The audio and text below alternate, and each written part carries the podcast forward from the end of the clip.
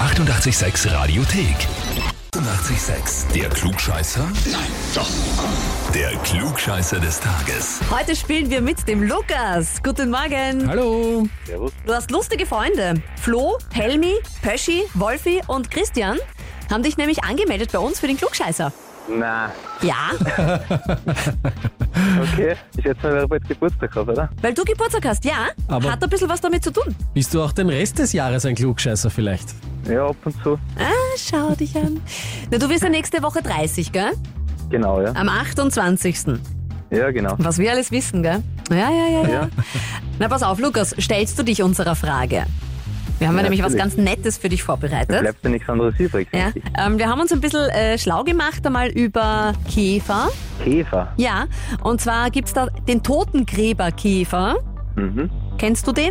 Na, absolut nicht. Das ist gut. äh, an dem ist nämlich etwas ganz Besonderes. Aber was?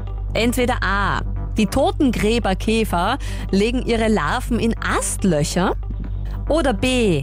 Je mehr Sex die haben, desto größer ist das männliche Geschlechtsteil bei den Nachfahren. Oder C.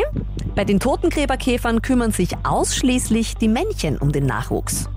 Also nach dem Ausschlussprinzip würde ich jetzt mal auf, auf 1 tippen. Dass sie ihre Larven in die Astlöcher legen. Mhm. Wie würdest du darauf jetzt kommen? Wenn du sagst Ausschlussprinzip? Naja, bei Käfern gehe ich nicht davon aus, dass die Brutpflege betreiben. Mhm. Äh, die Größe des Geschlechtsteils anhand vom Sex, das ist eher unrealistisch, weil das von der Genetik her stellen wir das ein bisschen schwierig vor. Mhm. Deswegen bleibt nur eins über. Du redest so, als hättest du Ahnung von Medizin. Bisschen. Ein bisschen? Ja. Ja. Okay, na, locken wir das ein. Ah, bist du sicher oder nehmen wir was anderes? Äh, Na, sicher bin ich mir nicht, aber wir nehmen auch bitte. Lukas, vollkommen falsch. Ja, das dachte Leider, leider richtig wäre B. Ähm, es ist Wirklich? tatsächlich so, das wurde untersucht. Da hat eine Forschungsgruppe von der University of Exeter zwei Gruppen von Aaskäfern unterteilt in eine Sexgruppe und eine weniger Sexgruppe.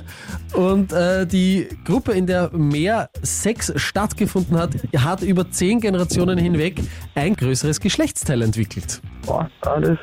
Und als lustiger Extra-Fact, die Weibchen dieser Sexgruppe haben so Clown-ähnliche Strukturen in ihren Geschlechtsteilen entwickelt.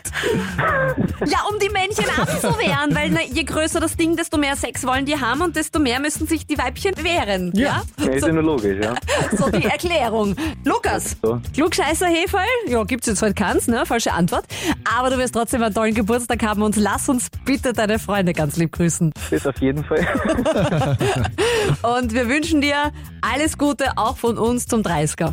Alles Gute, Lukas. Das finde ich auf eine ziemlich coole Idee und ich möchte meinen Freunden sagen, also damit habe ich absolut nicht gerechnet. Also in keinster Weise.